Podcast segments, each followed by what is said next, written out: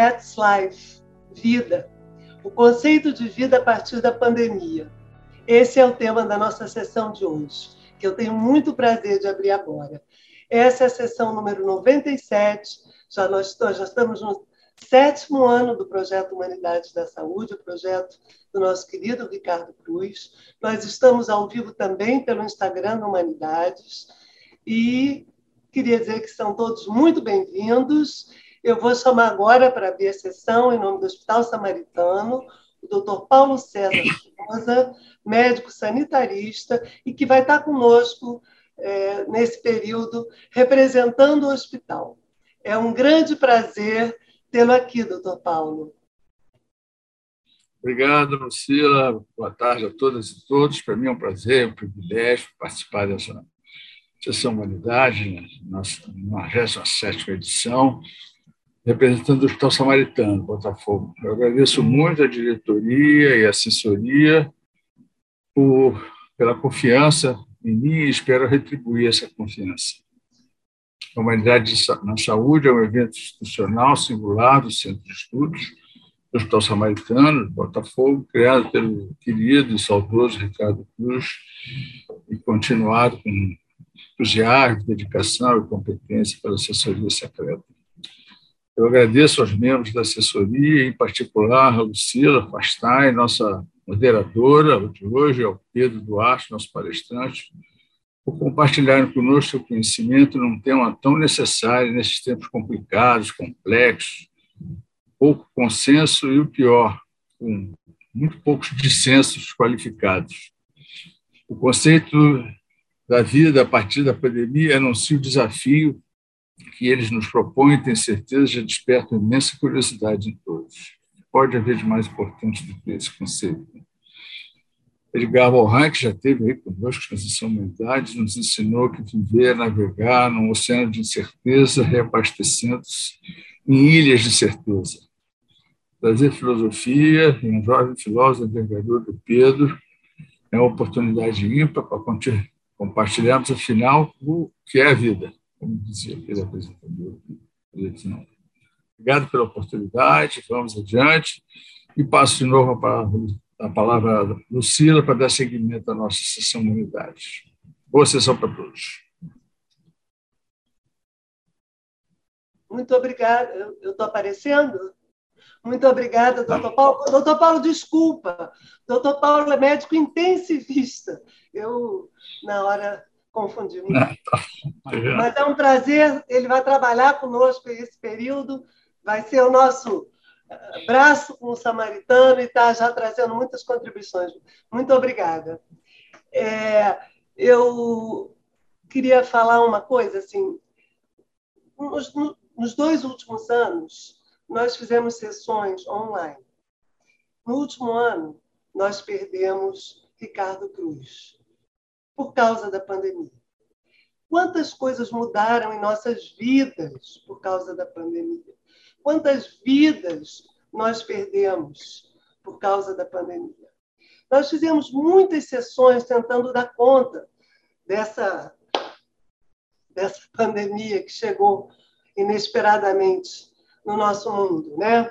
Fizemos pandemia em relação médico-paciente, pandemia em saúde mental, pandemia o SUS, pandemia diretivas antecipadas à vontade, pandemia solidariedade humana.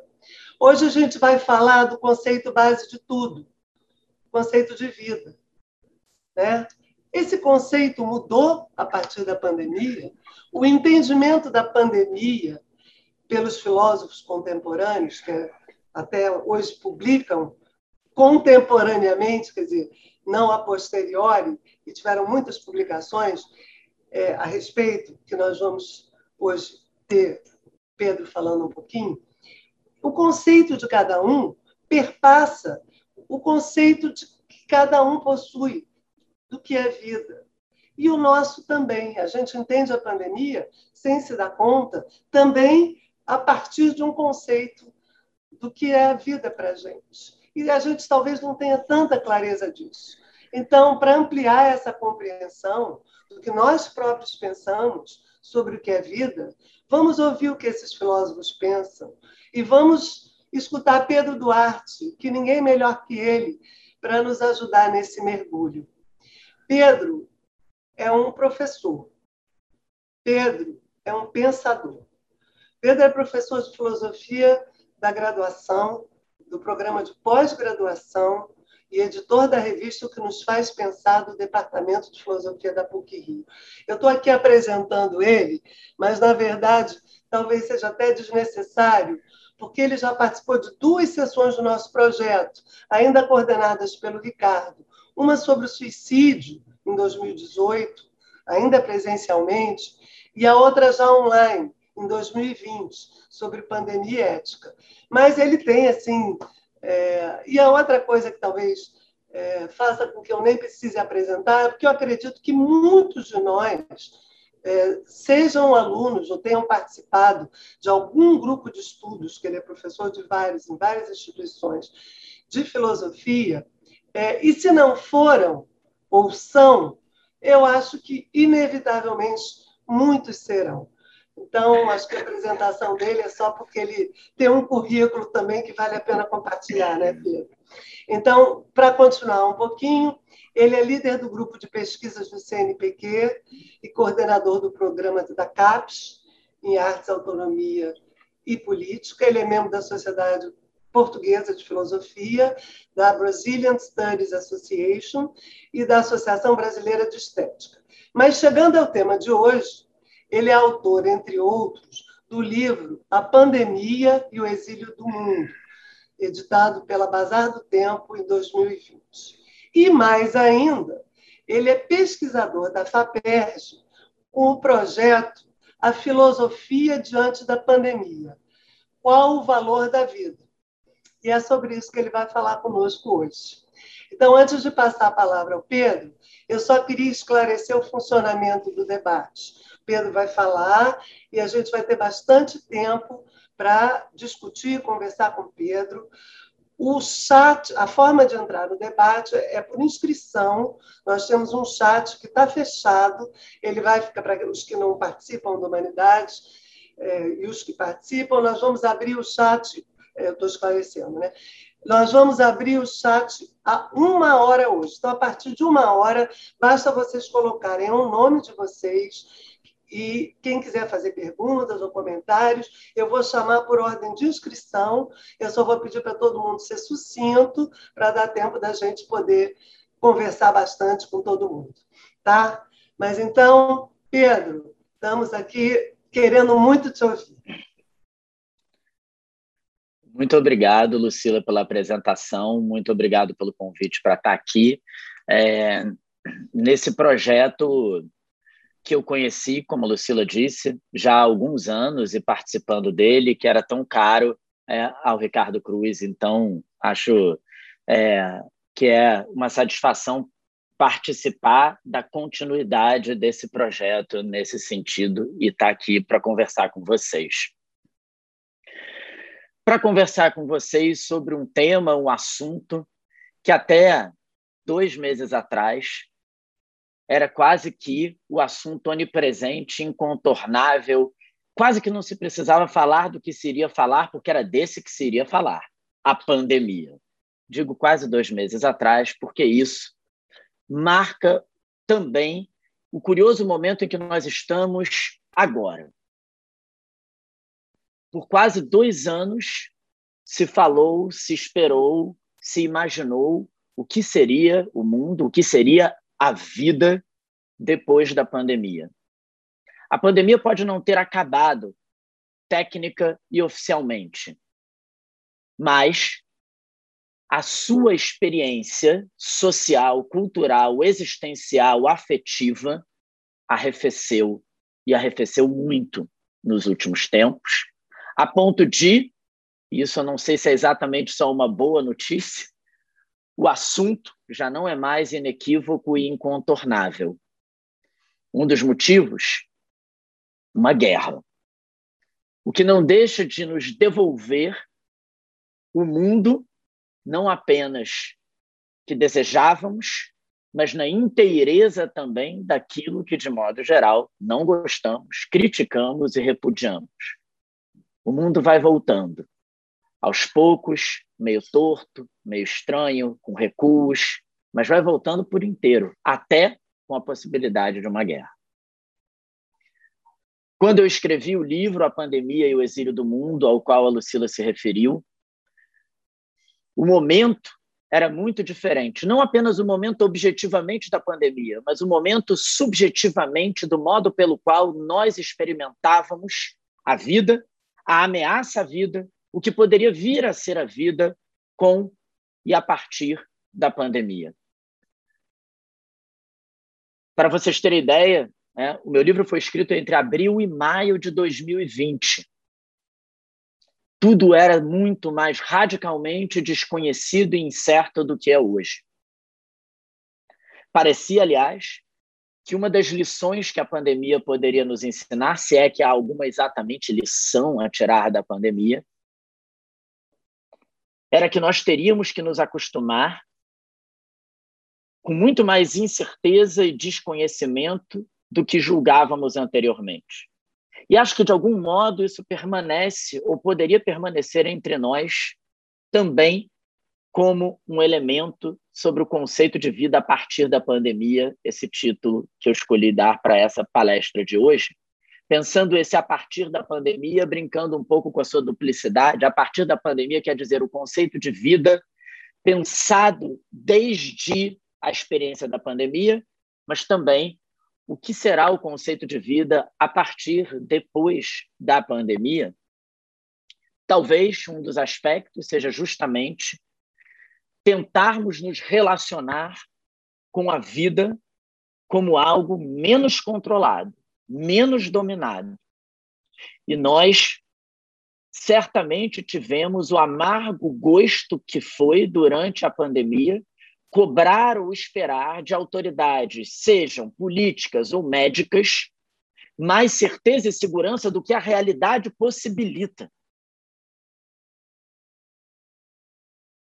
Nós fomos obrigados a lidar, ou pelo menos deveríamos ter tentado lidar, aceitar e acolher, que não é porque se é especialista, cientista, médico, o que quer que seja, que se tem na mão um conjunto de certezas inequívocas para nos amparar no momento em que a realidade quebrou e implodiu toda e qualquer segurança ou previsibilidade. Que nós lidamos com interpretações, possibilidades, compreensões. E nada disso é sinônimo de certeza, definição. Nesse sentido, quando eu dou uma olhada no livro que eu escrevi sobre a pandemia e o exílio do mundo, algumas coisas me chamam a atenção. Uma, o quanto a discussão ainda era sobre centenas de mortes e não milhares.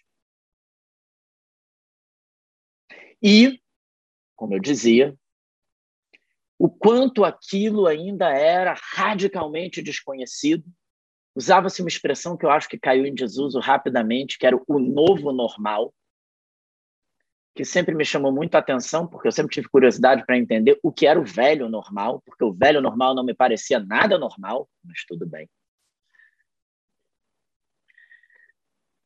Mas esses dois anos, portanto, não chegam a demarcar o fim da pandemia, mas demarcam certamente que o momento hoje é muito diferente daquele.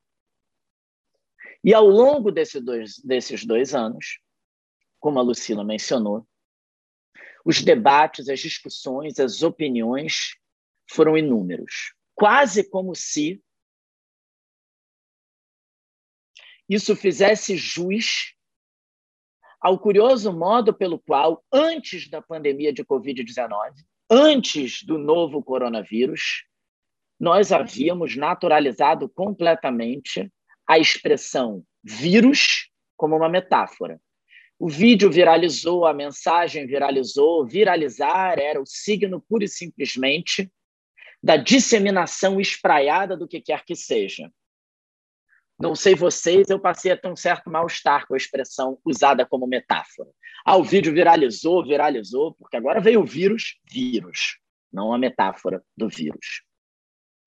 Mas é digno de nota porque é como se o fato de que a expressão vírus viralizou antecedeu o próprio vírus da pandemia, do novo coronavírus, já indicasse que a vida, tal como nós a experimentamos já há algum tempo, mas certamente durante o século XXI, é uma vida viralizada, globalizada, veloz, disseminada, onde tudo corre. Muito provavelmente, a pandemia de Covid-19 foi a mais veloz epidemia de que já se teve notícia e a mais mundial, verdadeiramente mundial, de que já se teve notícia. Em semanas, o mundo estava tomado pela pandemia, o mundo todo. A pandemia, cuja palavra pan a filosofia conhece muito bem, diz respeito ao todo, ao globo. A pandemia, que não é uma mera epidemia, foi muito mais mundial do que qualquer uma das guerras mundiais do século XX, que são assim nomeadas. De certo modo, podemos dizer que se pandemia não é uma novidade, as pestes, as epidemias e as pandemias acompanham a humanidade há muitos e muitos séculos. Os registros historiográficos são claros, mas também na literatura. As pestes e epidemias estão em jogo desde Sófocles, passam por Shakespeare, por Goethe, é impressionante embora a gente só tenha se lembrado disso mais agora, por conta da pandemia de Covid-19. Mas a nossa experiência, o nosso conceito de vida na relação com a pandemia, talvez não seja assim tão repetitivo com o que já foi no passado. O escritor turco Orhan Pamuk, vencedor do Nobel, estava escrevendo, está escrevendo há anos um romance que vai se passar numa pandemia, na virada do século XIX para o XX, então ele tem estudado muito o assunto. É, e ele escreveu um artigo no New York Times em que ele diz: realmente muitas coisas nas nossas reações à pandemia, muitas coisas no modo pelo qual nós nos relacionamos com a vida por uma e a partir de uma pandemia se repetem as reações. Ele diz: em geral, se culpa um elemento externo, no Ocidente, a culpa é da China. Alguns usam, inclusive, a expressão o vírus chinês. Mente-se e se espalha boataria, nós chamamos de fake news. Mas há uma diferença, diz ele. As pandemias do passado nunca foram acompanhadas pelo que, aí sou eu dizendo, é também uma espécie de pandemia de comunicação, informação, notícia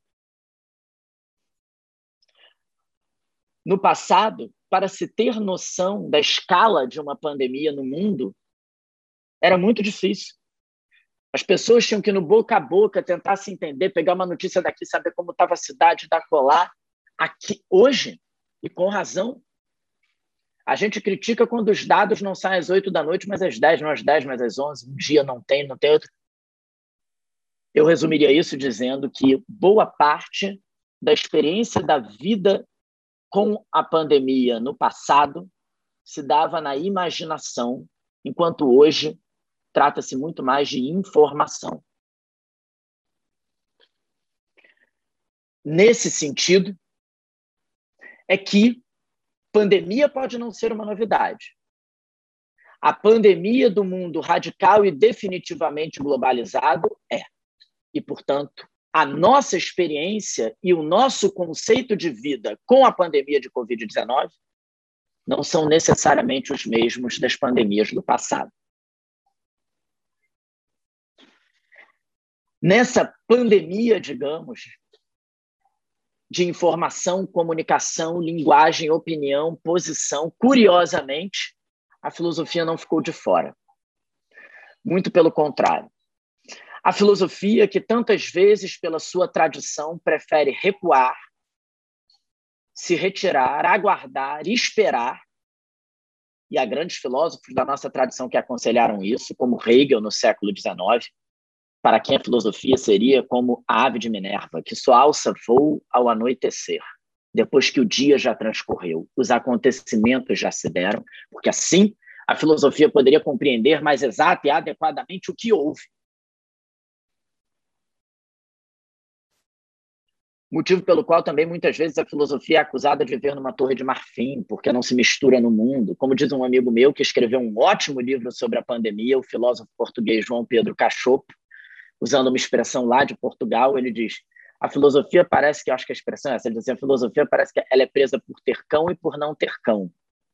É, é, porque ele diz assim: quando a filosofia aguarda, espera para tentar compreender alguma coisa, acusam dela ser estar tá numa torre de marfim, não estar à altura das urgências do mundo. Quando a filosofia responde às urgências do mundo, que foi o que a maior parte dos renomados filósofos do século XXI fizeram, ela é acusada de ser oportunista, modista, apressada e precipitada. Ou seja, não tem jeito. Se a filosofia espera, ela está na torre de marfim.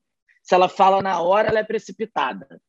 Eu prefiro a segunda opção, que evidentemente significa risco, precariedade na tentativa de compreender algo que ainda não aconteceu, mas está acontecendo. Assim é que Giorgio Agamben, Slavoj Žižek, Jean-Luc Nancy, Judith Butler, Paul Preciado, Bruno Latour, Emanuele Cotia, José Gil, e a lista pode ir ir ir ir ir. Os maiores nomes da filosofia do século XXI se pronunciaram sobre a pandemia.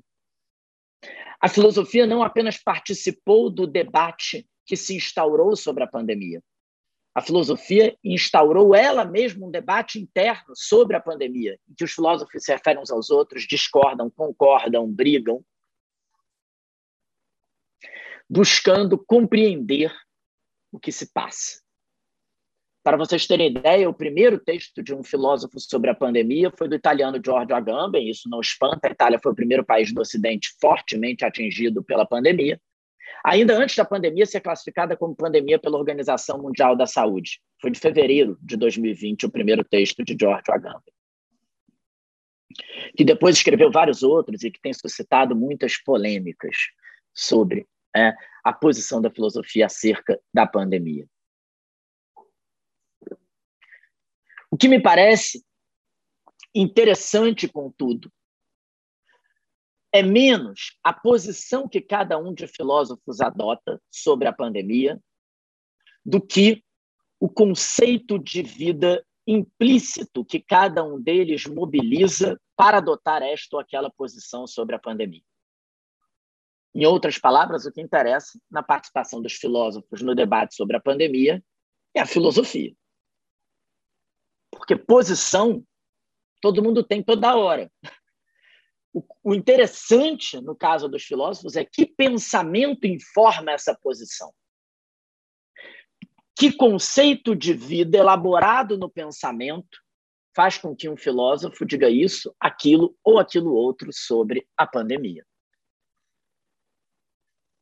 Mobilizados, talvez, aí como todos nós, pelo fato de que, com a pandemia, tornou-se mais difícil fazer a operação cotidiana de esquecimento que nós fazemos de que vida é vida mortal e finita.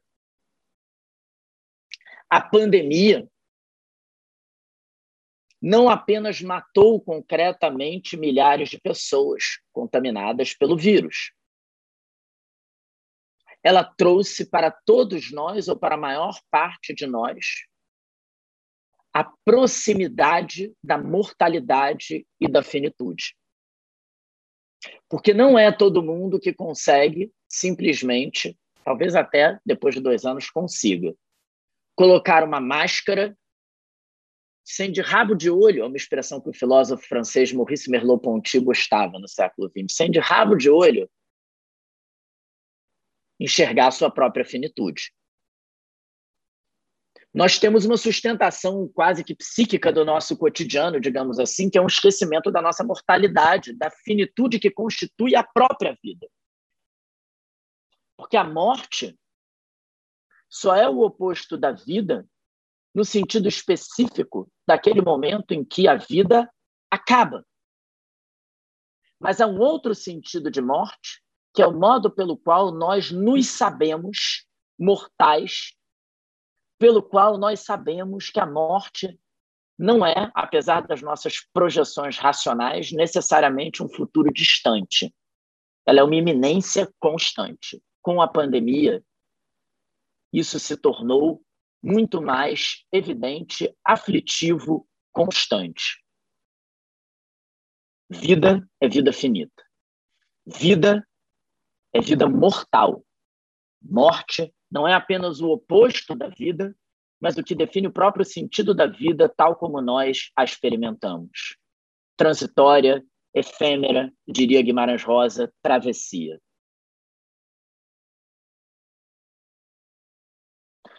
Talvez por isso esses tantos filósofos se viram mobilizados a compreender a pandemia, sim, mas menos explícita e, porém, talvez mais decisivamente, a compreender o conceito de vida a partir da pandemia.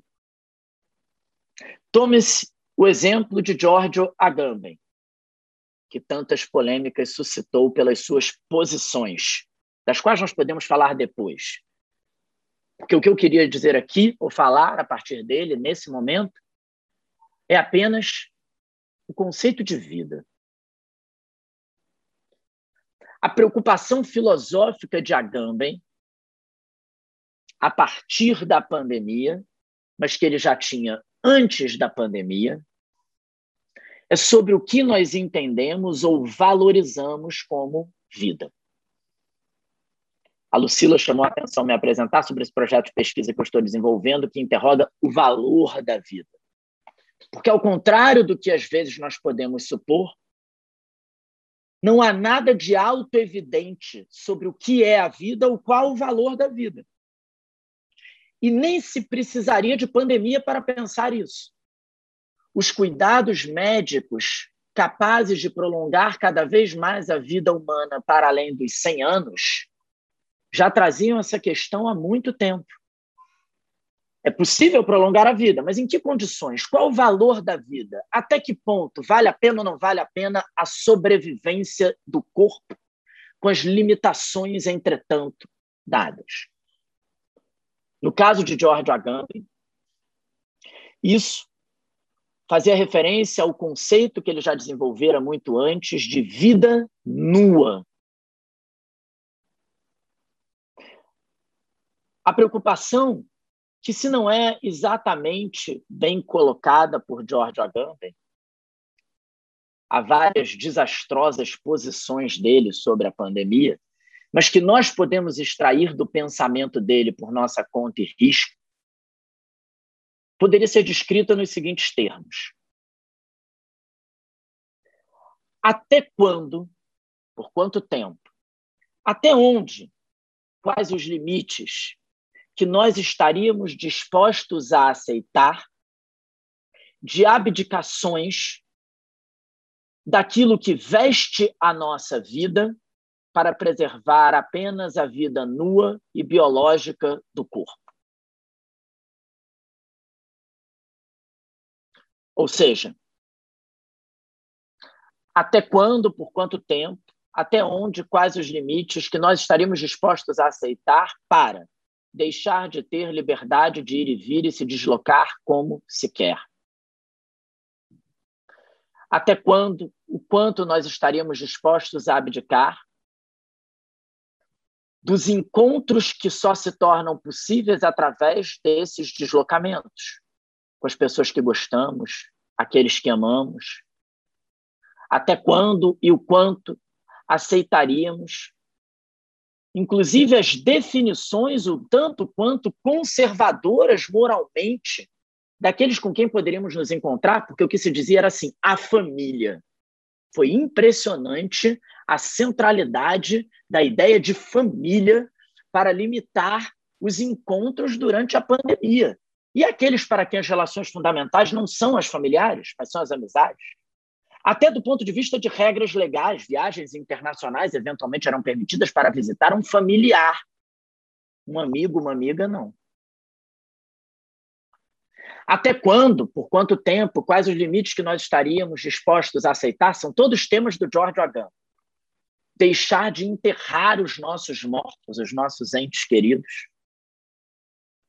E Agamben nos relembra que desde a Grécia Antiga, basta lembrar da Antígona de Sófocles, isso é uma questão crucial e pode dar em tragédia. Até quando, por quanto tempo, diz Agamben, o quanto nós estaríamos dispostos a aceitar o que se chama de não aglomerar, mas que traz consigo também o impedimento das manifestações políticas coletivas de contestação de governos, por exemplo. É evidente, e talvez, bom, não é evidente porque o próprio Agamben não faz essa ressalva, mas eu vou fazer porque acho que é evidente. Que a resposta mais imediata é mas isso é temporário, isso é momentâneo. Mas acho que filosoficamente a pergunta que o Agamben está colocando mais amplamente a partir da pandemia é qual o valor da vida. Será que para nós a sobrevivência biológica do corpo se tornou o valor máximo da vida? Qual é para nós o valor da vida afetiva, política, laboral, enlutada. Qual é, afinal, o valor da vida? Mas não foi apenas George Agamben quem colocou a questão. Outros pensadores, Bruno Latour, Emmanuel Kotia, colocaram a mesma questão em outra direção.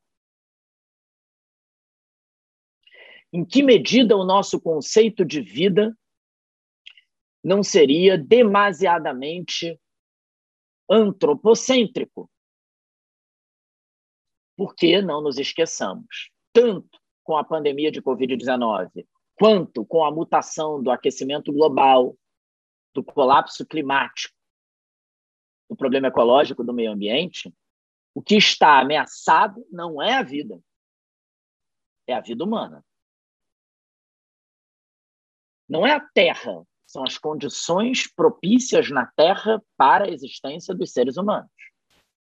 A Terra e a natureza podem ser muito danificadas, deterioradas, mas na temporalidade muito mais vasta delas do que na nossa, a vida continua. O filósofo italiano Emanuele Cotia chega a nos provocar a esse respeito e dizer: vida é metamorfose.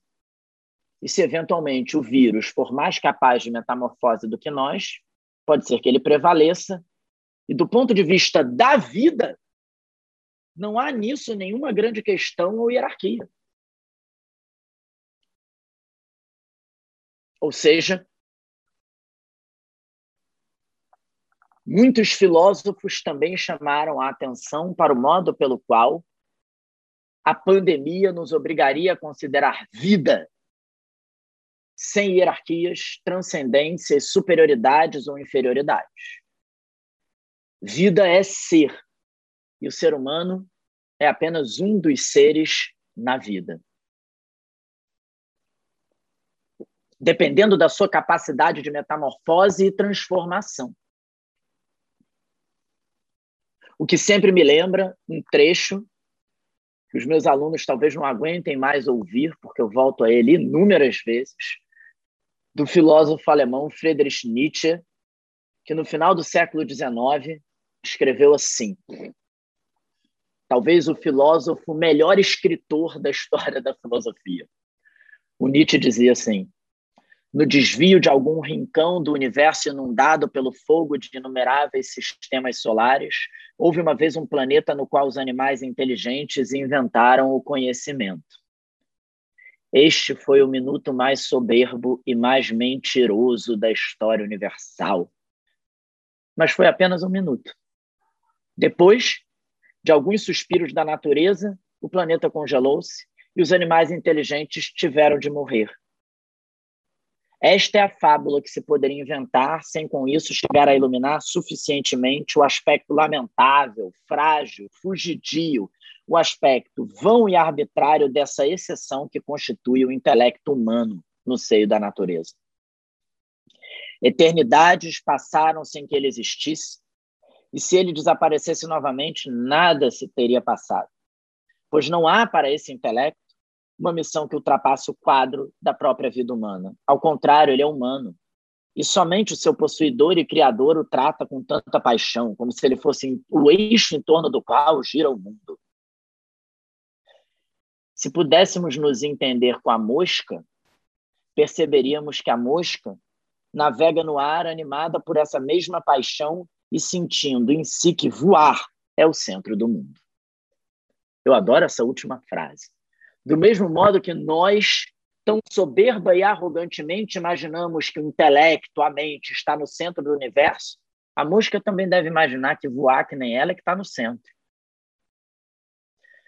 O que Nietzsche, portanto, no final do século XIX já acusava era o problema do nosso antropocentrismo, da centralidade que nós damos a nós mesmos no mundo, no universo, na natureza.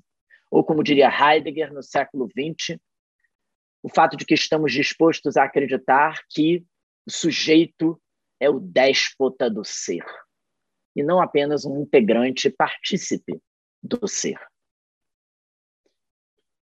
Nós, supostamente dominadores e colonizadores do mundo todo, o mundo devidamente globalizado, que, como diz Nietzsche, no Assim Falava Zaratustra, a gente vai dando pulinhos num mundo tornado desse tamaninho, foi capaz, entretanto, de ser parado, suspenso, assustado por um vírus invisível, reles vírus. Como que nos relembrando se algo podemos tirar disso? o conceito de vida a partir da pandemia deveria levar em conta que a vida resiste, surpreende, assusta, espanta e que o nosso controle, o nosso domínio sobre ela tem sempre algo de ilusório, circunstancial, contingente. A vida ressurge nesse sentido através da pandemia como aquilo que oferece resistência a nós. E o desafio que, de certa maneira, se coloca a partir daí, portanto, é como poderemos nos relacionar com a vida a partir da pandemia, simultaneamente, reconhecendo o que ela tem de metamorfose e resistência, mas sem sermos pura e simplesmente determinados pelo medo. E aqui, talvez, quem tenha dito as melhores palavras tenha sido o filósofo português José Gil, que escreveu sobre o medo e observou, a meu ver, com muita razão. Por um lado, o medo nos traz lucidez. Quem não tem medo de nada pode simplesmente ignorar todo e qualquer perigo capaz de eliminar tal indivíduo.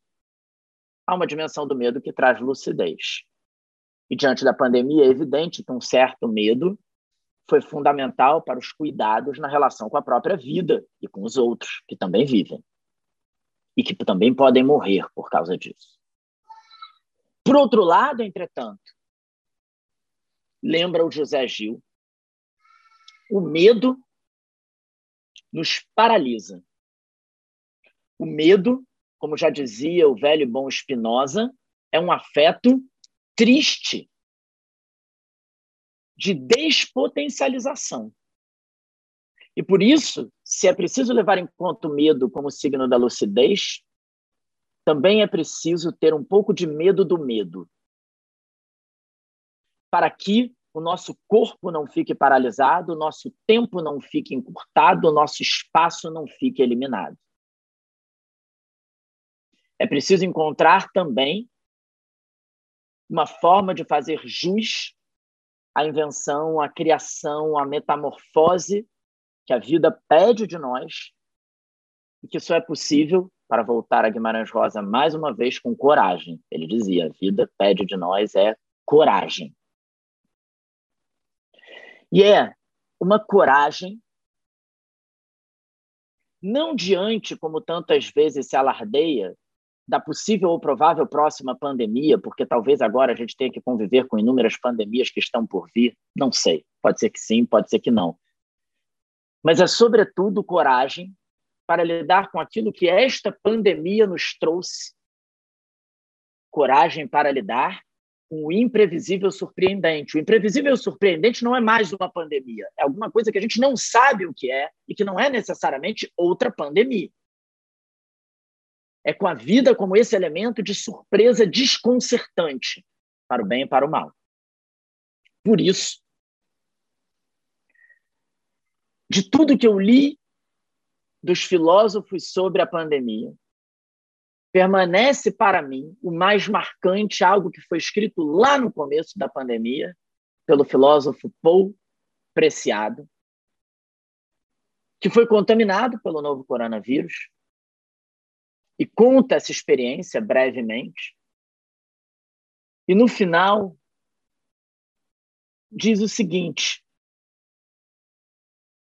que se perguntava então em que condições a vida valerá a pena depois disso ou a partir disso. Mas se parasse por aí, Paul Preciado teria dito algo um tanto quanto óbvio. Mas ele rapidamente faz um acréscimo que é o decisivo. Antes mesmo de encontrar resposta para essa pergunta, escrevi uma carta de amor, diz o Paul Preciado.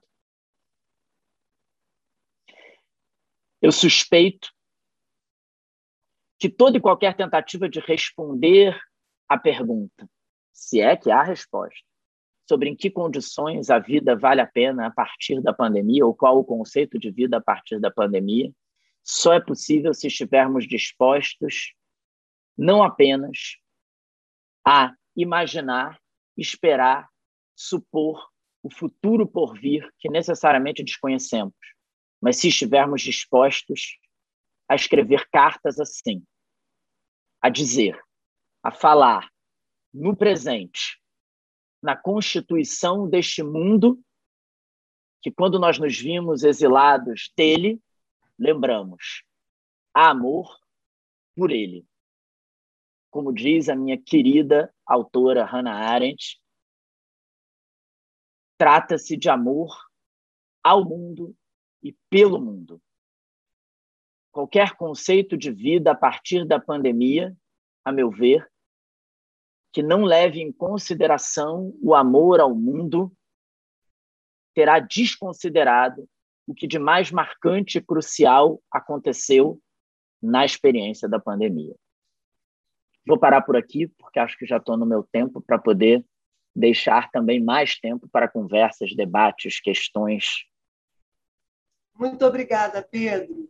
Maravilhoso. A gente, uma das músicas da abertura era uma outra do George Harrison, What is Life, que, que, que era justamente uma coisa do amor, né? Que, What's my life without you? Mas é o amor ao outro ou o amor ao mundo. Mas eu, eu vou passar a palavra para os já inscritos e eu queria dizer, vamos aproveitar o Pedro. O chat já está aberto, é só vocês botarem o nome de vocês, que a gente chama, na hora o, o a técnica vai, vai dizer é, unmute, né? E aí vocês vão ter a palavra. Eu vou falando o nome de vocês. Coloquem, vamos aproveitar o Pedro. Nós já temos aqui a primeira pessoa inscrita, doutor Paulo César. É... Muito obrigada. Pedro, parabéns. Foi uma excelente apresentação. Nós vamos ter que ouvir essa gravação várias vezes para entender todo o conteúdo de tudo que você abordou, porque foi uma, uma quantidade de informações que eu tenho certeza que a gente vai precisar ouvir isso umas dez vezes para poder é, metabolizar tudo que você falou. Eu tinha uma pergunta é, baseada num capítulo do seu livro chamado A Solidão. O capítulo se chama Solidão do Isolamento. Você comenta que antigamente a solidão é, era uma exceção né, nas nossas vidas e que isso foi de, democratizado, né, que agora ficou muito frequente. Você faz uma distinção interessante entre solidão e isolamento, né, solitários e isolados. Né? E eu li um artigo recente, publicado em dezembro de 2021, de uma revista médica importante, chamada British Medical Journal, que estuda solidão em 113 países no mundo. E, e, dizendo que isso vai ser um fenômeno que vai nos acompanhar e que o sistema, o sistema de saúde tem que se preparar para isso, tem que se organizar para tratar com essa questão. Você acha mesmo que isso vai ser um fenômeno social é, daqui para frente e que a filosofia, de alguma maneira, pode ajudar a remediar, a tratar dessa questão? Obrigado. Obrigado, Paulo. Poxa, mas agora eu fiquei assustado achando que o que eu falei pode ter ficado muito confuso, porque você disse que vão ter que ver várias vezes para falar. Agora... Mas vou tentar esclarecer o máximo que for possível. E dizer assim, desde já fazer uma referência a, ao, ao meu aluno orientando Matheus Baliu, que está aqui, que é o especialista da sua pergunta. Ele está fazendo uma dissertação de mestrado sobre a questão da solidão. É, mas vou tentar improvisar. Matheus, se quiser falar depois alguma coisa, fica à vontade também. É, essas ideias vêm, na verdade, das poucas páginas, porém, a meu ver, muito penetrantes, que a Hannah Arendt escreveu no fim do livro Origens do Totalitarismo, quando ela se pergunta sobre qual seria a experiência afetiva, emocional por trás do fenômeno totalitário, uma vez que típico da tradição da teoria política fazer essa pergunta: qual é exatamente o sentimento por trás da tirania, o medo? Qual é? Ela se pergunta, e no caso do totalitarismo? E ela arrisca que é a solidão solidão atrelada, contudo, a um fenômeno moderno longe de ser específico dos regimes totalitários, que é o fenômeno das massas. Ou seja, de uma solidão nesse sentido que não é um sinônimo exatamente do estar sozinho. É muitas vezes até o contrário. É uma solidão presente na multidão, no fenômeno das massas ou seja, no modo de vida moderno pelo qual as pessoas, por um lado, estão constantemente se comunicando e, entretanto, radicalmente solitárias. Com uma enorme dificuldade, inclusive, para uma partilha de mundo ou daquilo que às vezes se chama do comum. Parte das coisas que a pandemia. A pandemia talvez não tenha inventado muita coisa, mas ela intensificou e explicitou muita coisa. É, é, é, uma delas talvez tenha sido essa, que a quantidade avassaladora de comunicações que nós fazemos está longe de ter qualquer coisa a ver com o remédio para a solidão que sentimos. E eu tenho a impressão que, nesse sentido, é, é, por mais que possa contrariar essa aparência da sociedade de massas, da multidão, das comunicações, que a solidão é um aspecto existencialmente decisivo do nosso mundo e provavelmente dos anos ou décadas que vão nos acompanhar. E que talvez é, nem se trate exatamente de buscar uma solução ou uma resposta para a solidão, é, mas de procurar algo que o poeta mexicano Otávio Paz às vezes diz e que eu acho muito bonito, é, que é uma maneira de compartilhar a própria solidão.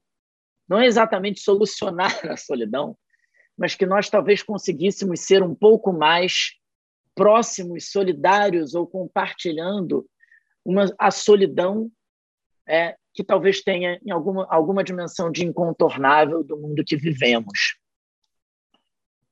No caso da filosofia, que você perguntou o que, que ela poderia, talvez, ajudar alguma coisa, vou recorrer a algo que talvez seja frágil, mas possa dizer alguma coisa.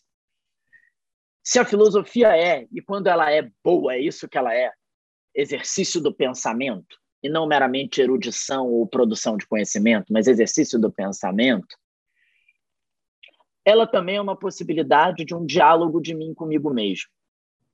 Desde Platão, nós encontramos essa definição de pensar. Pensar é um diálogo de mim comigo mesmo. O que não deixa de ser um modo pelo qual nós, então, podemos estar sozinhos sem estarmos completamente solitários. porque somos capazes de entreter uma conversa com nós mesmos.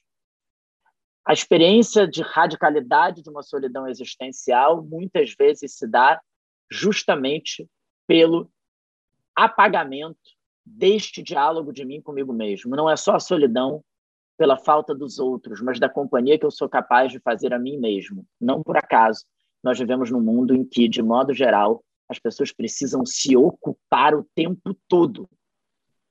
Porque ao não estar ocupado, é como se nós fôssemos lançados, entre outras coisas, a esse diálogo de mim comigo mesmo, é, que talvez tenha se tornado algo que nós desaprendemos bastante.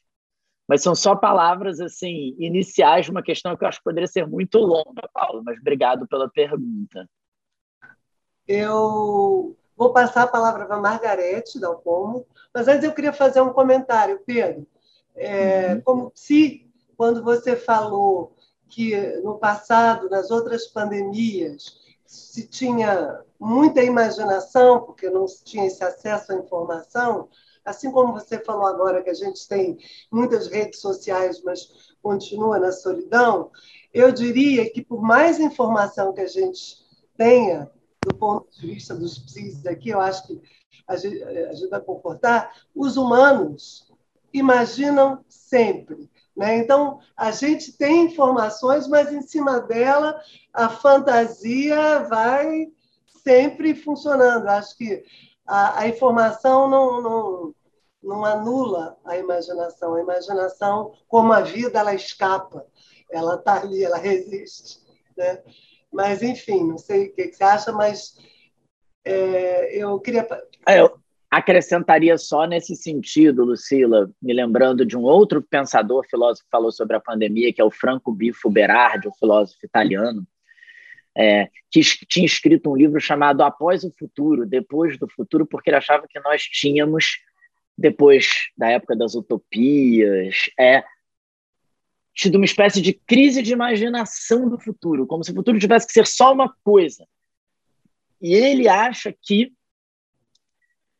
embora terrível, a pandemia poderia reativar as nossas imaginações de futuro porque ela teria exposto, de certa maneira, uma surpreendente fragilidade da estrutura no interior da qual o nosso mundo está montado, abrindo, quem sabe, tem um quê de otimismo, mas a possibilidade de imaginarmos, é, é, é, quem sabe, outros futuros, ou como disse uma vez uma pichação de um muro, né, menos otimista, mas provocativa, né, outros fins do mundo são possíveis não necessariamente evitar o fim do mundo, mas quem sabe outros fins do mundo são possíveis. Só isso. Margarete. Obrigada, obrigada, Lucila, obrigada por me dar a palavra. Em primeiro lugar, queria cumprimentar o Pedro, agradecer. Foi ótimo, Pedro, te ouvir enfim, lembrar o PC que eu escrevi o meu penúltimo artigo, o PC foi comentando esse artigo dos 113 países onde se analisou a solidão. É um paper muito bem feito, com uma metodologia muito correta, realmente é um artigo que vale a pena ler por todo mundo, mesmo por quem não é médico. O Pedro ia gostar de ler. O Pedro é muito inteligente demais e ia gostar de ler. É muito bem feito o artigo. E aí eu vou aproveitar para dizer, Margarida, para dizer, Matheus, você tem que ler também, viu? É, o Matheus também, é imperdível, né? Já que é seu orientador, né? Vale a pena. Enfim, eu fiz um comentário grande sobre esse trabalho no meu artigo. Mas o, o comentário que eu queria fazer ainda em relação, são, na verdade, são dois, eu serei rápida, Pedro. É, em primeiro lugar, eu queria que você comentasse como é que você vê, Pedro, porque a mim desde que eu li as primeiras manifestações do George Agamben, né, e ele me irritou profundamente, assim, no sentido, você imagina um médico vendo aquilo, a gente mordido pelo aguilhão do sofrimento mais agudo do dia a dia da nossa vida. Então, eu queria colocar uma, uma questão, assim, para mim, paradigmática em relação a essas manifestações do, do Agamben, que foram as manifestações que o Stockhausen deu, Pedro, quando teve o 11 de setembro, e você se lembra, né? O Stockhausen escreveu, falou e ficou, de certa maneira, um pouco pestiferado, porque ele chamou o 11 de setembro de um non-event, como se aquilo nunca tivesse acontecido, e até aquele momento, aquela tragédia com 3.500 mortos, né, que era nada perto dos milhões de mortos da, da Covid-19, era a coisa mais é, impressionante do mundo em termos de tragédia é, inferida pelo ser humano contra o ser humano. Né? A Covid-19 não é isso, quer dizer, de certa maneira não e de certa maneira sim, porque é uma doença zoonótica que atravessa a barreira humana, de certa maneira favorecido por hábitos culturais do ser humano no planeta. Então, assim, para ficar claro. Então, queria que você comentasse um pouco essa, essa, esse paradoxo entre Stockhausen no 11 de setembro e o Agamben agora, né? E, por fim, um comentário ainda sobre a solidão, Pedro, também para uma tarefa para o seu aluno. Vale a pena ele ler o último livro da Marie de Renezel, que é realmente muito impressionante, quer dizer, baseado naquele sofrimento da Antígona, que não pôde enterrar o seu morto, né? e, na verdade, ela escreve sobre o excesso de sofrimento imposto nas culturas latinas pela impossibilidade é, das pessoas se despedirem dos seus doentes na Covid-19. Né? Eu vivi bastante isso. Eu até escrevi um capítulo de livro chamado O Luto Pressentido, que é como eu denomino o luto da Covid-19. Há vários tipos de luto, né? Da Covid eu batizei com esse nome porque quando a gente fecha aquela porta, a gente pressente essa ruptura definitiva. Então, são comentários que eu queria que o Pedro é, falasse um pouco sobre isso. Muito obrigada. Obrigado, Margarete. É, bom, é, até para quem eventualmente não conhece é, as manifestações do filósofo italiano Giorgio Agamben sobre a pandemia, só para vocês terem ideia, a primeira delas se chamava A Invenção de uma Epidemia. E não tem truque filosófico aqui, não, tá? Porque, assim, filósofo às vezes tem truque de botar um título que parece polêmico, você vai ler o texto e não é polêmico. Mas não é o caso, é isso mesmo que ele está dizendo. Ou seja, o primeiro texto do Agamben era um texto que dizia que a condição de gravidade da epidemia havia sido inventada por um discurso governamental interessado em ampliar um estado de exceção do seu poder sobre os indivíduos, acompanhado de um alarde midiático. Ele fala de reação desproporcional, exagerada e motivada à pandemia. Ele escreveu vários textos depois disso, e em nenhum houve uma espécie de retratamento explícito. O máximo que ele chegou a dizer foi algo como: o ponto aqui não é saber a gravidade da pandemia, a discussão é de outra hora. Foi o máximo que ele chegou a dizer, assim, de, quem sabe, acochambrar um pouco o que ele tinha dito antes. Né? E os textos do George Agamben, as manifestações dele sobre a pandemia, é, têm sido, é, é, para a maior parte de nós, e imagino peculiarmente para os médicos, como a Margarete disse, disse muito desconcertantes. Por quê? Por um lado, há algumas preocupações do Agamben que, se eu contasse para vocês assim do meu jeito, provavelmente vocês diriam: ah, é uma preocupação legítima. Exemplo: o Agamben falou sobre a volta presencial às aulas, à universidade. Ele dizia: olha, a vida universitária, a vida do estudante, não é apenas o que se dá na passagem ou transmissão de conhecimento em uma aula. A vida do estudante é uma troca de ideias, é o encontro que se dá na brecha informal entre as aulas pela qual os estudantes se encontram sem o professor, trocam ideias, pensam num seminário, flertam, namoram, têm afetos.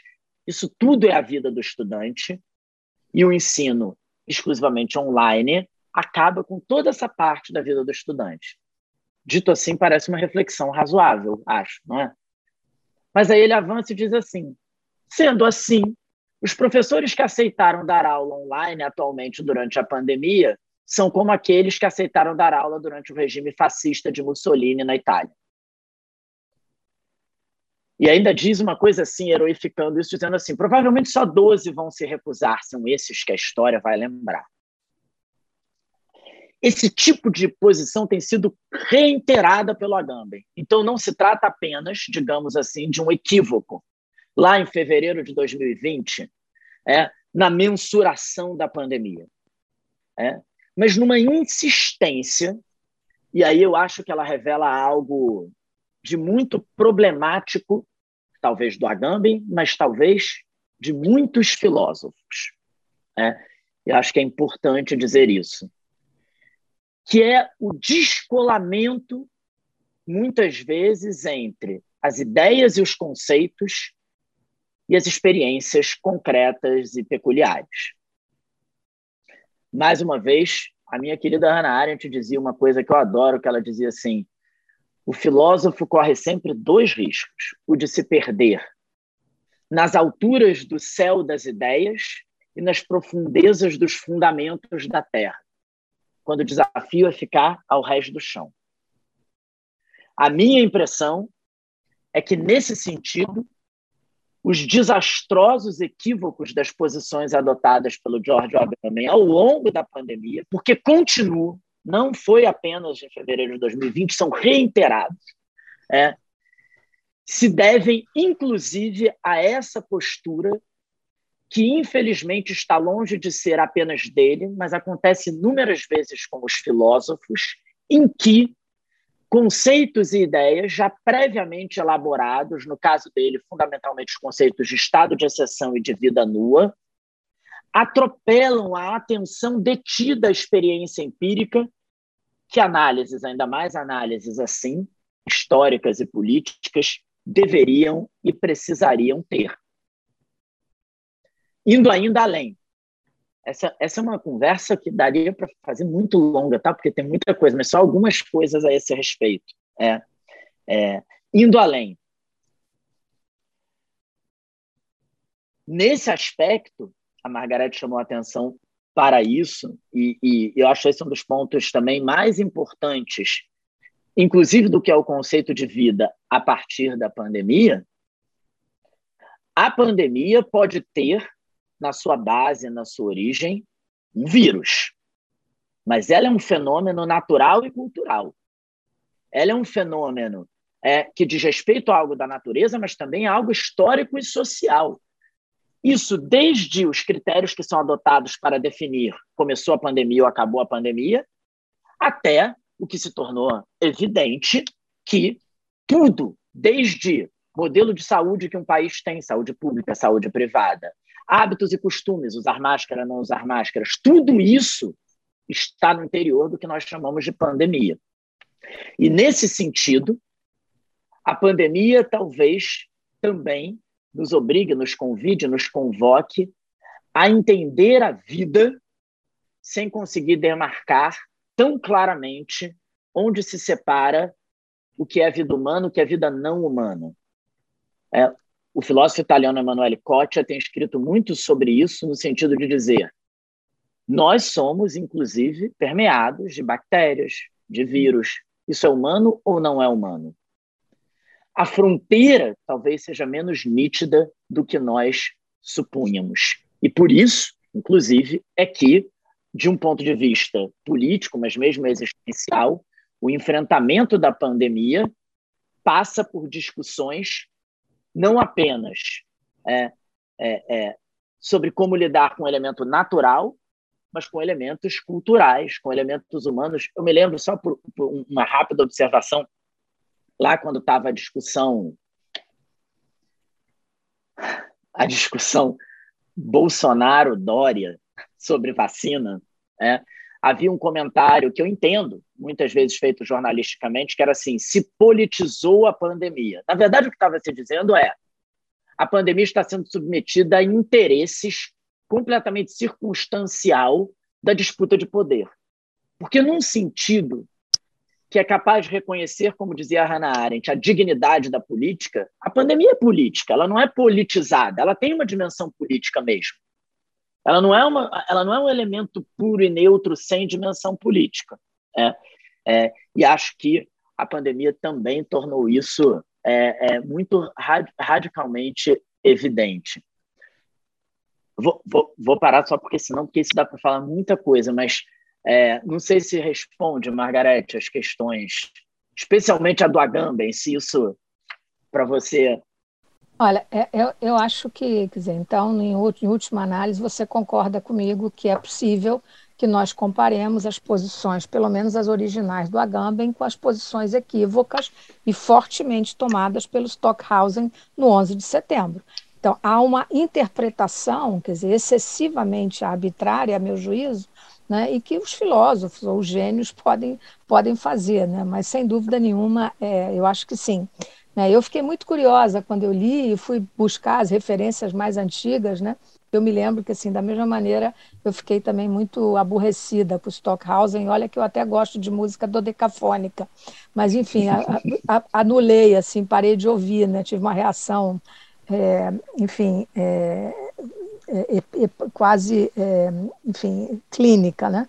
Mas, enfim, é isso, Pedro. Não quero monopolizar, tem outras pessoas que querem. Muito obrigada aí pelo comentário. Obrigada. Obrigado. Bom, é, tem, o Eduardo Baltazar que está com um problema no microfone dele, pediu para eu ler o comentário, pergunta dele.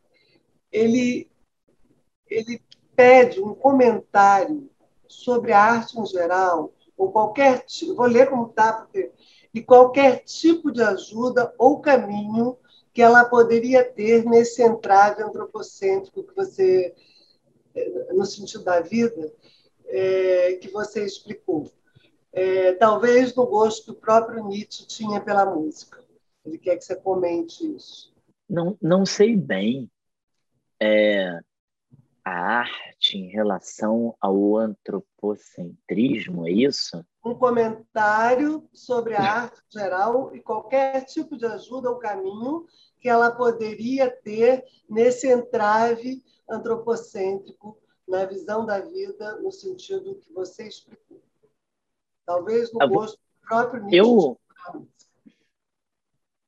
É, eu não, não, não, não sei em relação ao Nietzsche com a música. Eu me lembrei de duas referências assim que eu tenho de um certo repertório assim da arte só nesse sentido. Um do qual eu já falei algumas vezes nos últimos tempos, é, que é o filme Os Pássaros do Alfred Hitchcock, que eu acho que, entre muitas coisas, pode ser um extraordinário ensinamento nesse sentido.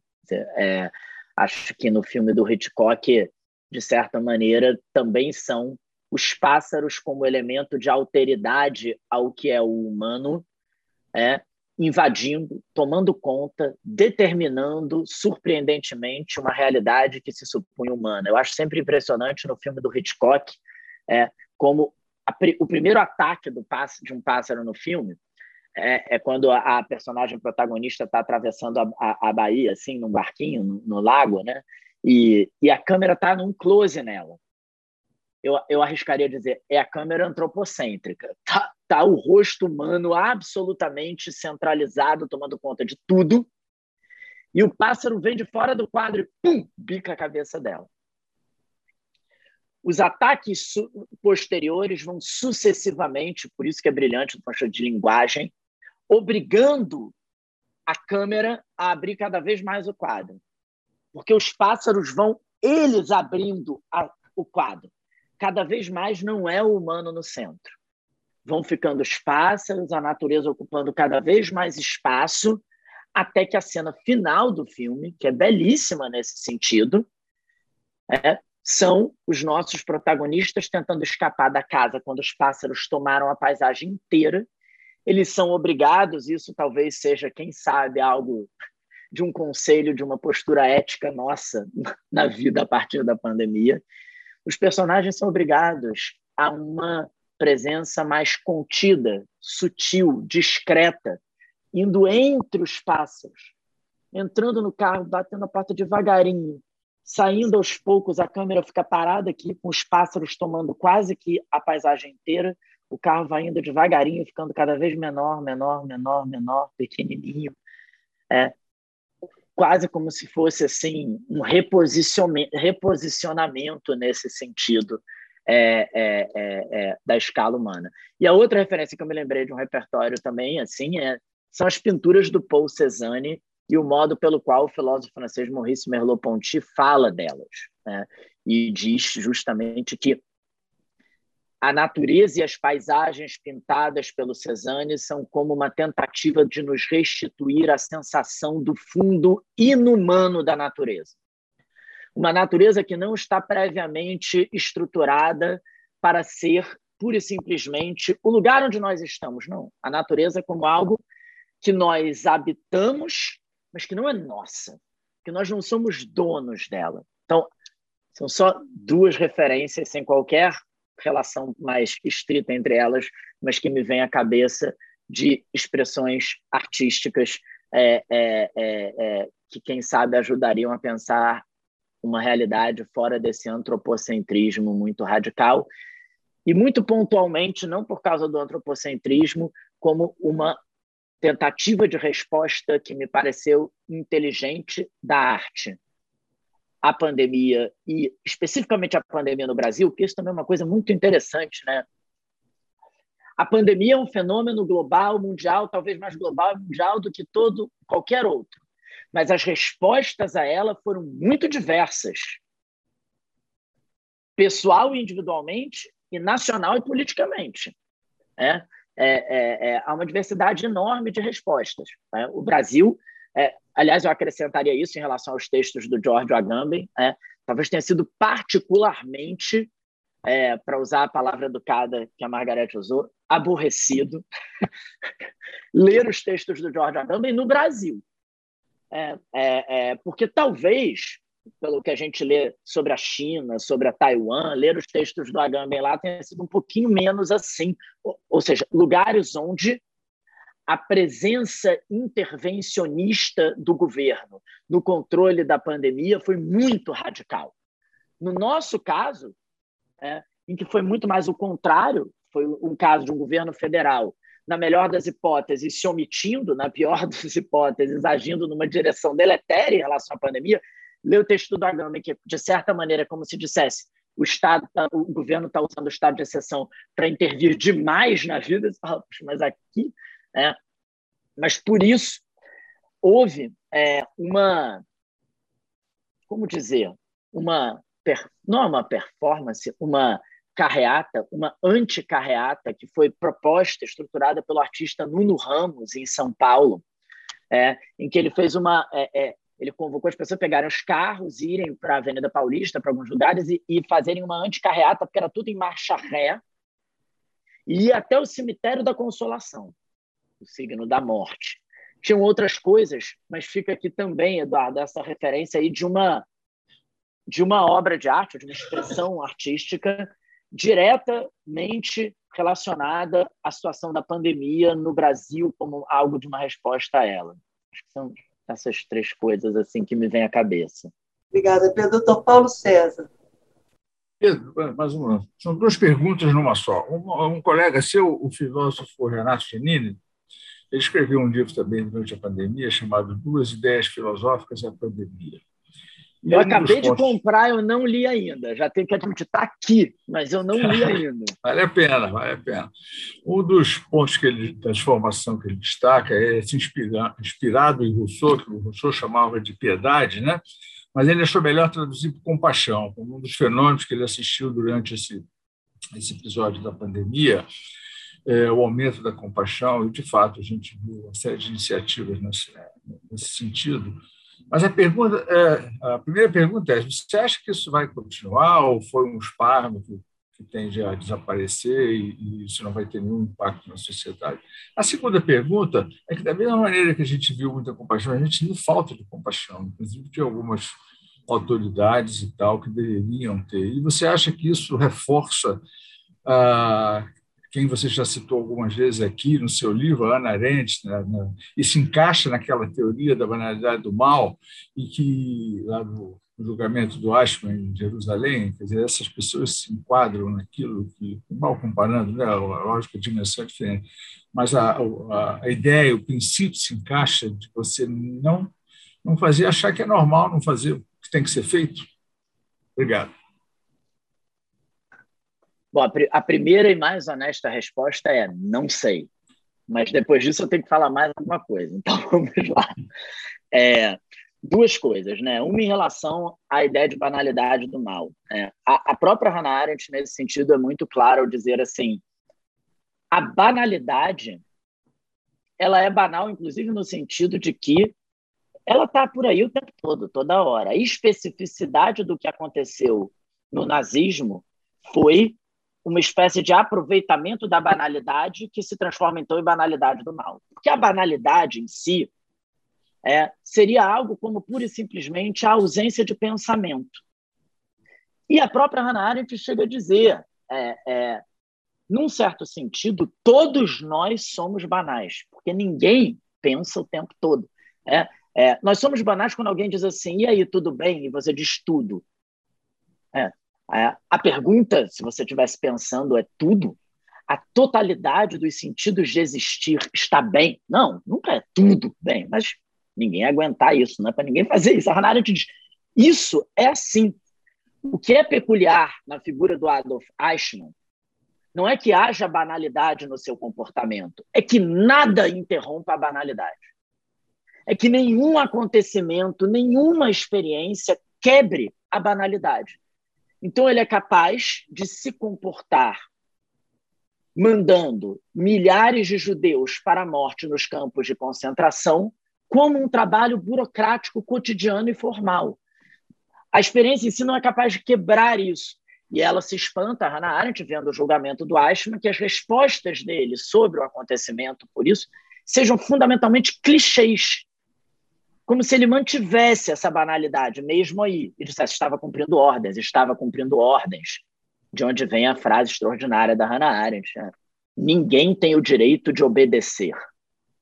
Eu acho uma frase maravilhosa. Ninguém tem o direito de obedecer. Isso não serve como álibi a todo momento para qualquer coisa. Agora, quanto a o que está por vir nesse sentido, da primeira parte da sua questão, é, é, talvez a pensadora com a qual eu mais me afino seja, que escreveu sobre a pandemia, seja Judith Butler, que diz justamente isso. Não sei.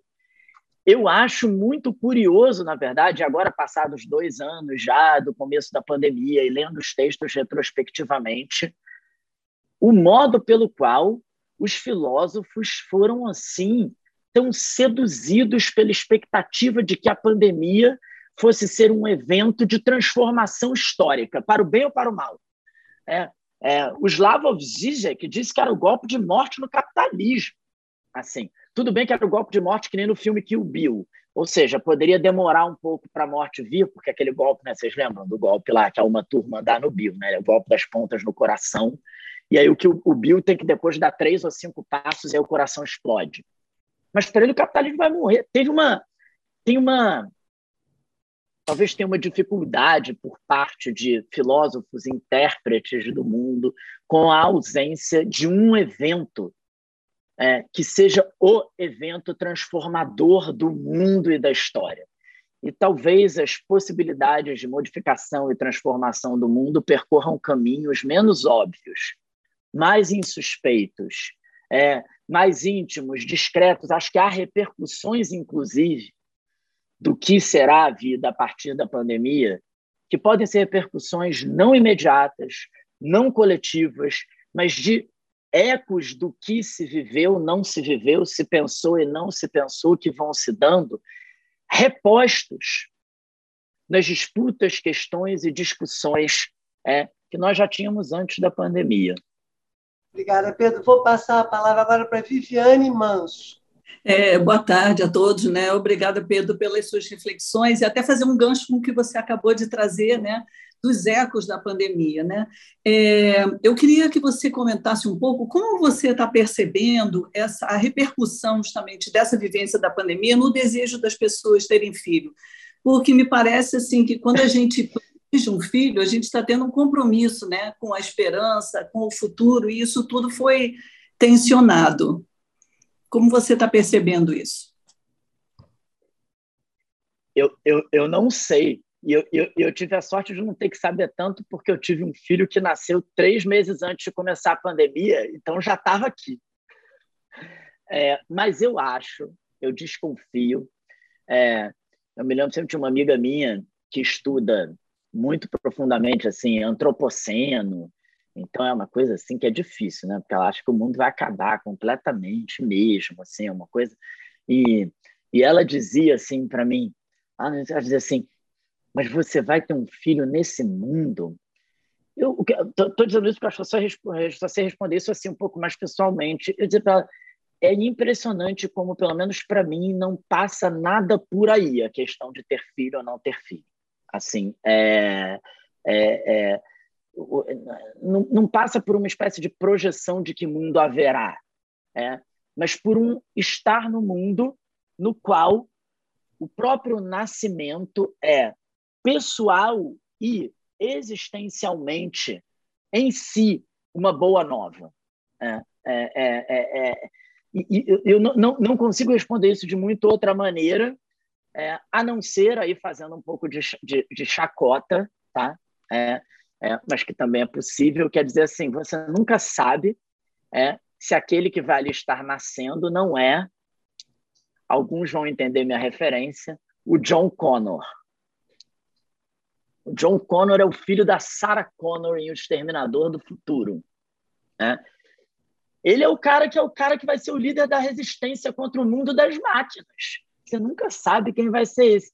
Eu acho sempre, juro que eu acho muito bonito no Exterminador do Futuro, o primeiro, que aliás tem esse título hilário em português, porque é só Terminator, né? E várias vezes, realmente, quando a gente traduz no Brasil, assim, a gente faz umas bagunças com os títulos, que é uma coisa muito louca. Mas nesse caso é uma boa bagunça, porque Exterminador do Futuro é perfeito. Porque o que acontece no primeiro filme é que uma máquina, o Arnold Schwarzenegger, é enviado do futuro para o passado, tecnicamente para matar aquele que seria o líder da resistência futura contra um mundo dominado pelas máquinas. Mas o que é bonito é que ele vem para o momento no qual ele vai matar a Sarah Connor, grávida do John Connor. Por que, que isso é bonito? Porque, do ponto de vista simbólico, ele volta para matar o nascimento a natalidade, a possibilidade do novo e do surpreendente. Claro que tecnicamente é o John Connor, mas o fato de que o que ele, ele, ele vem exterminar o futuro enquanto imprevisibilidade que vem da natalidade. É, então, embora pessoalmente, claro que as pessoas possam ter seus medos e hesitações, claro, mas desse ponto de vista, é, é, eu acho que o nascimento e a natalidade é a boa nova a boa o evangelho, a boa nova, é nascer uma criança, nasceu. Houve algo de um começo, houve algo de um início. É a tua forma de dar amor ao mundo, né? Esse amor ao mundo. Né? O Sérgio Zaidaft quer falar. Sérgio. Tarde, Pedro. Boa tarde a todos. Uh, eu não sei nem exatamente como é que eu vou costurar o que eu tenho vontade de falar, tamanha quantidade de ideias que foram fertilizadas aqui na minha mente a partir da sua fala, mas algumas coisas que me foram surgindo. Uh, quando a Lucila falou de uma das canções da playlist de abertura, uh, What is Life, quase todas as músicas que a gente escolheu têm a ver com isso, de o que, que resta, né, o que, que é possível, cartas de amor declarações de amor, mensagens de algum tipo de sentimento pelo outro. Uh, tem também, já que você falou, primeiro de tudo eu esqueci de falar, eu estava relutando pedir para falar, porque eu estava lembrando de um filme que eu sempre comento aqui nessas sessões de humanidades, uhum. Eu assim, pô, eu não vou repetir, já me cansaram. Como você falou dos pássaros, da outra vez que você esteve aqui, você repetiu a mesma cena, igualzinho, todo jeito que você falou antes. Assim, bom, então vamos dar o direito de repetir o filme também. O filme é aquele A Chegada, é, naves extragalácticas, sei lá como é que chama isso, que pousam na Terra, então vão lá os terráqueos tentar descobrir o que, que eles querem. Enfim, aí vai a linguista Amy Adams, né, excelente atriz e muito bonita, uh, e traduz né, o que, que eles querem dizer para a Terra e tal. Mas a partir desse contato com esses seres, você deve ter visto o filme, ela tem uma consciência uh, visceral passado, presente e futuro, portanto, uh, do seu, da sua própria morte, da morte de pessoas queridas e próximas. Por que, eu sempre falo nesse filme? Porque me inquieta, me inquieta, enfim, não só a mim, a todos nós seres humanos, essa história de finitude. E inquieta mais ainda quando somos profissionais da saúde. Não sei se mais ainda, mas temos uma certa função a exercer nesse meio né? morte, doença, vida, perspectiva de vida, o que, é negociável, o que, que não é. Então, meu comentário vai por aí, está absolutamente disperso, mas uh, algumas coisas. Seres humanos é possível que seres humanos tenhamos essa consciência visceral da morte. No filme é genial. O fato dela ter essa consciência, ela impede que aconteça uma guerra, possivelmente nuclear. Ela salva a Terra porque ela tem a consciência do que vai acontecer e diz lá um segredo para um militar de um determinado país. Uh, a ideia que você trouxe, né, que nós acreditávamos esperançosamente que essa pandemia faria seres humanos tomarmos vergonha na cara, acho que o nome é esse, e não mais uh, matarmos uns aos outros, essa vã ilusão de que seres humanos mudaríamos no nosso cerne, uh, mal começa a diminuir um pouquinho a pandemia, surge essa chamada guerra, que de guerra não tem nada, isso é uma invasão. Né? A gente chama de guerra, sei lá por que isso é uma invasão de um país soberano sobre outro soberano com todas as conjunções políticas, etc., mas é isso que está acontecendo. Isso é mais uma mais uma ferida no nosso narcisismo de acreditarmos que seres humanos podemos ser melhores. Né? Ah, isso realmente é uma decepção terrível. Né? Esse novo normal não tem nada de normal e nada de novo. Somos os mesmos sempre. Em relação à, à medicina, né? estamos numa sessão chamada Humanidades na Saúde. Esse nome tem toda uma conotação de algum tipo do recado do bem, vou chamar assim para resumir a melódia, uh, alguma coisa que estamos fazendo que é boa, que é generosa, que é elevada nesse sentido, que faz o bem, que traz o bem. E se não fosse assim, não estaríamos aqui, enfim, convidando você para falar, inclusive com a gente, botando a gente para pensar. Aí eu fiquei pensando, será que a gente também não fica achando que a gente pode mudar seres humanos, profissionais da saúde, para se importarem com o outro? Isso que me fez pensar. Eu espero que não, espero que você diga não, você está errado, que vocês continuem fazendo o que vocês estão fazendo, que é bom que os médicos saibam que nem tudo é negociável, que estender a vida de pessoas apenas na biologia, no corpo, isso não adianta, pode não ser vida. Me responde desse jeito, só para dar um certo consolo aqui para a gente. Um monte de coisa, desculpa, totalmente disperso, assim, mas enfim, agradeço. E só mais uma. Uh, Lonely Hearts Club Band, já que você falou do, da solidão, os corações solitários. Uhum Emily McCartney, tá bom. Lonely Hearts hum. Club Band. Obrigado, Pedro. Desculpa, assim, só. Valeu, Sérgio. Não sei se eu vou conseguir responder como você pediu, infundindo esse otimismo em relação ao bem e à humanidade. Mas eu não sei se exatamente melhoramos ou não melhoramos, mas acho que a disposição de pensar alarga e intensifica o que a vida é. Se isso vai para o melhor, não vai para o melhor, como isso, acho que isso foge mesmo ao nosso controle.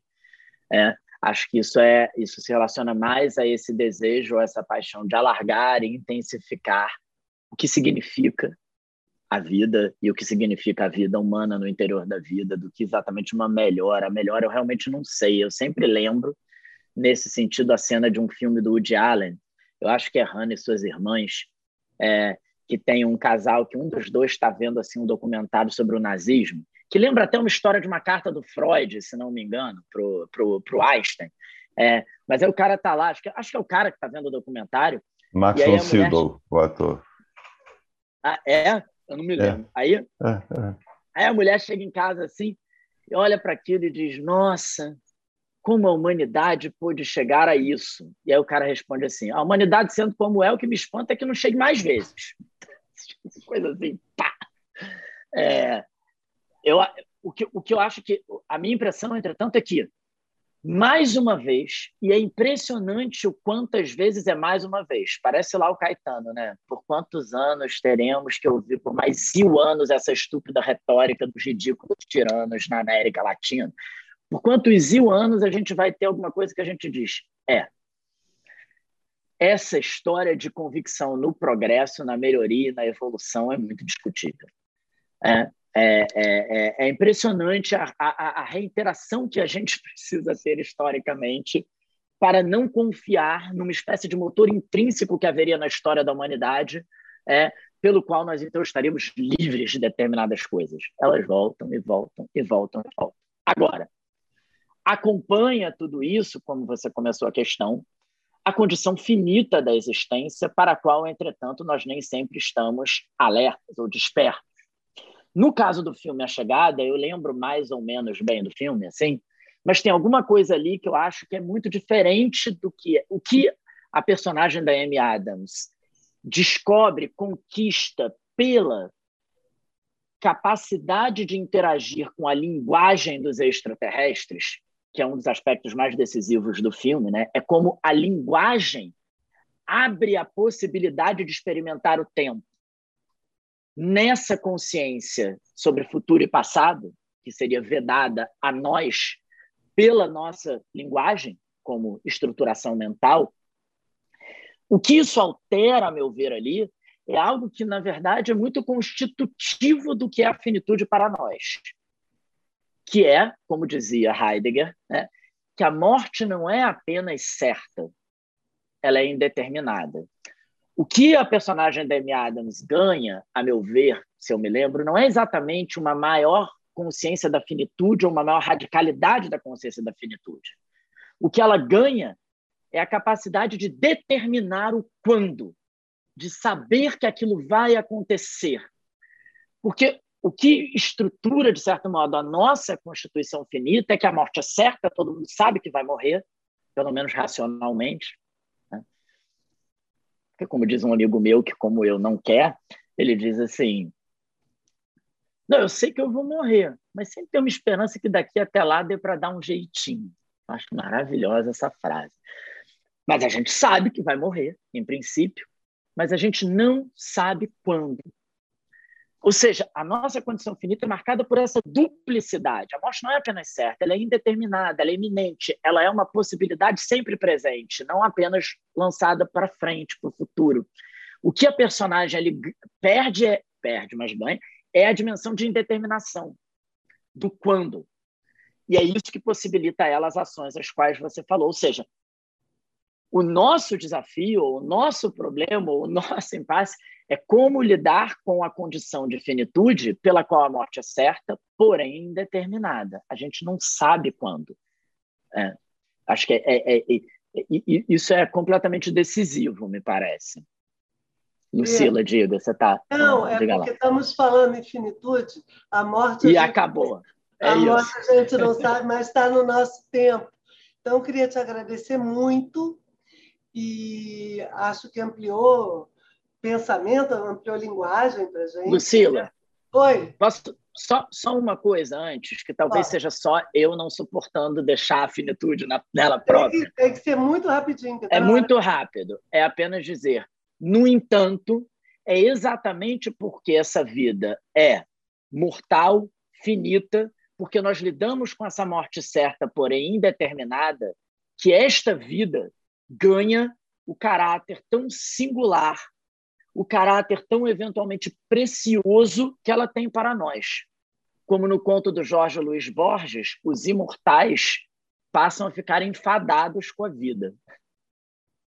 Só isso, Luciano. Então, não, não ficaremos enfadados nunca contigo. Vamos te chamar de novo para você ter mais tempo com a gente.